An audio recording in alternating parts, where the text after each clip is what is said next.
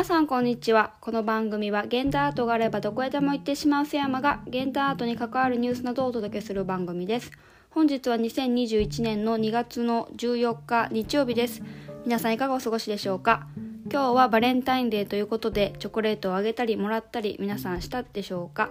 えー、とっても甘い日かと思うんですけれどもそんな今日お届けしたいニュースとして私は、えー、日本でとても有名なアートの島直島についてご紹介したいと思います。というのも私こちら先日あの日帰りであの訪問してきたのでその時どういった楽しみ方があったのかっていうのを少し共有できればなというふうに思ってます。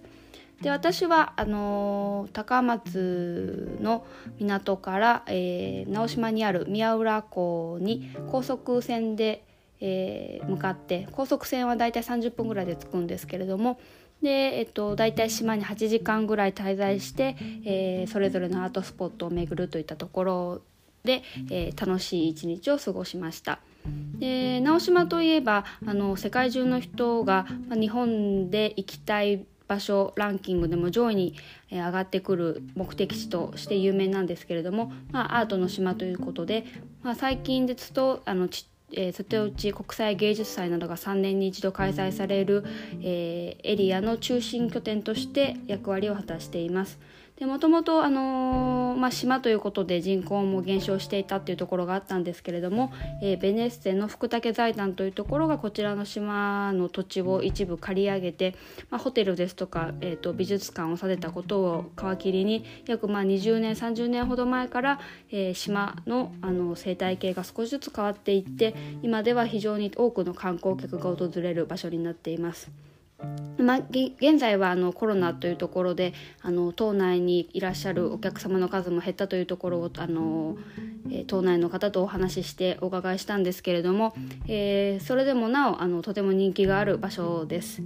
でエリアとしてはと宮の浦エリアとベネスハウス周辺と木村エリアというあ木村ではないですね本村エリアという3エリアがありまして、まあ、それぞれのエリアにあのアートスポットが点在しています。で私は今回目的地としてはあのえー、直島にある3つの美術館に行きたいなというところがあったのでその3つの美術館をメインにあの回る、えー、ルートで行きました。で私はあの、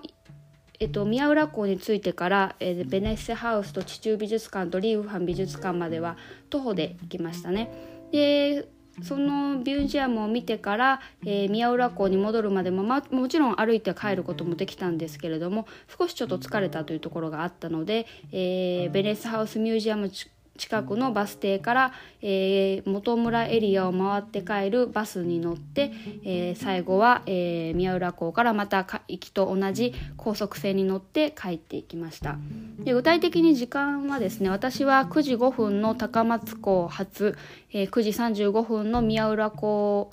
着の高速フェリーでまず直島に行ってで帰りは16時25分の宮浦港発16時55分の高松港着の便で帰りました。でえっと万歩計をちょっと測っていたんですけれども私が歩いたところは、まあ、宮浦港から、えー、地中美術館に行ってリーウーハン美術館に行ってその後ベネスハウスミュージアムまで歩いてその後バス停である筋層まで歩いたというところで、えー、まあ、万歩計を見たら大体1万5,000歩ぐらいでした。なかなかちょっとあのー地中美術館ですかリューファン美術館ベネスハウスミュージアムはあの、まあ、丘の上にあったりとちょっとあのアップダウンがあるところにあったんですけれどもまあ良い運動になったかなというところで私としてはとても気持ちのいい、まあ、海を見ながらあの自然を見ながらあの目的地である美術館を巡るというとても気持ちのいい、えー、お散歩ができたかなというふうに思います。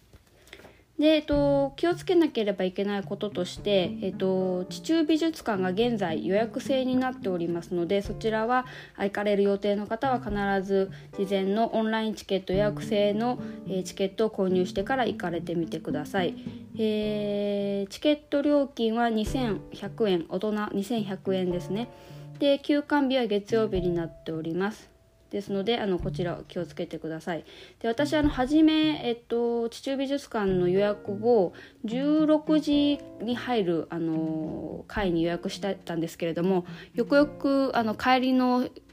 フェリーの時間とか調べたら先ほどお伝えしたように16時55分のフェリーで私は帰りたかあ16時25分ですねのフェリーで帰りたかったのに、えー、美術館の鑑賞時間のスタートを16時とかにしていたので、まあ、少しあの普通一般的な場所のとはちょっと違うこととしてやっぱりフェリーの時間をきちんと把握した上で島内でどのような形でミュージアムを巡るのかっていうところを設計した方がいいのかなと思います。で私は、えーと、地中美術館に行ってあのチケットの時間を少し変えていただけないかというご相談をしたところあの空きがあったので早い回11時の回からあの拝見することができたということがありました。でまずは、まあ、とまず初めに地中美術館に行って、まあ、2時間ぐらい過ごしましたかねでそちらで過ごしながらあのお昼ご飯もその美術館の中にある併設されているカフェでいただきました地中カフェというところで非常に景色が美しいあのギャラリーあ美術館内に併設されたカフェで私はお昼ご飯をいただきました。でその後リウファン美術館の方に行ってこちらは入場料が1050円でして、え、休館日は月曜日予約制ではありませんのであの、ま混雑時は少し入場制限があるかと思いますけれどもこちらは予約なしで入れました。でちなみに私はと直島にはまあかれこれ多分45年ぶりぐらいに行ったんですけれども、まあ、リーファンさんの新しい、えー、作品が2019年の、えー、瀬戸内国際芸術祭で併設された作品なんかもあったりして、まあ、常にあの島内にある美術館しかり、えー、家プロジェクトしかりあのアップデートされてるんだなというふうに感じましたなので、まあ、あの行く時々によって見れるアートが増えているっていうところが魅力なのではないでしょうか。でその後地中美術館を後にして、えー、歩いて15分から20分ぐらいのところにベネスハウスミュージアムがあるんですけれどもそちらで、えー、っとこちらは、えー、入場料が1050円で営業時間は8時から21時までということでこちらはあの美術館とホテルが一体となった施設ですので他の美術館よりもあの開館時間が長いんですけれどもあの、まあ、ベネッセが保有する数多くの、えー、美術作品を見ることができるとても素敵な美術館ですね。まあ、あの改めてこの地中美術館ベネッセハウスミュージアムリーウファン美術館というところを行った時に感じたのがあの森美術館で最近開催されていたスター展に、えー、出ている作家さんの作品がまあ多いこと多いことということで、えー、草間彌生さんしかり、えー、宮島さんしかり、え杉本さんで村上隆さんの作品はあんまりなかったんですけど、まあ、リーウファンさんもあったりですとか、まあ、やはりこういったあのー一つのムーブメントを作った作家さんを、まあ、福武さんも一緒にあのあのなんていうんですかね時代を作った一人なんだな時代を作ったコレクターの一人だったんだなというところが、まあ、垣間見れるのかなというところで、まあ、改めて直島に訪れてその福武さんの凄さといいますか、まあ、直島のあの革新性その当時のあの面白さっていうのが感じられました。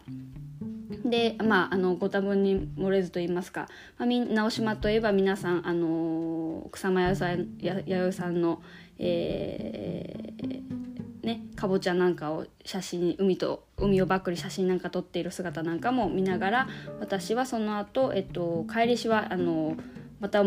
宮浦港まで歩くのがちょっと少し疲れてしまったのでバスに乗って、えー、木村エリアを通りながら宮の浦エリアに戻ってきましたね。で最後あのフェリーの乗り時間まで1時間ぐらい時間があったので、えー、これはあの初めて私、えー、45年前にあの直島に行った時はなかったんですけれども三日月商店さんというところであのドリップコーヒーをいただいて少しあの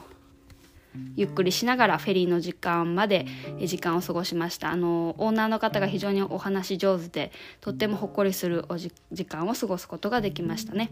で帰りは、えー、16時25分発の、えー、宮浦港発16時55分に高松港着の便で帰りました。まあ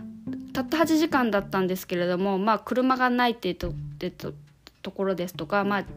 島というあの土地柄を生かしたところで、まあ、海が近くにあるといったところで、まあのんぼのんびりした時間を過ごすことができまた久しぶりにあの現代アートですとか美術に触れることができてとても私としては有意義な一日でした。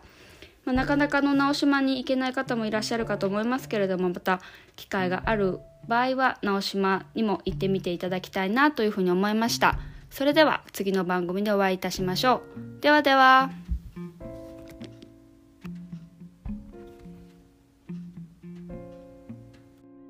Música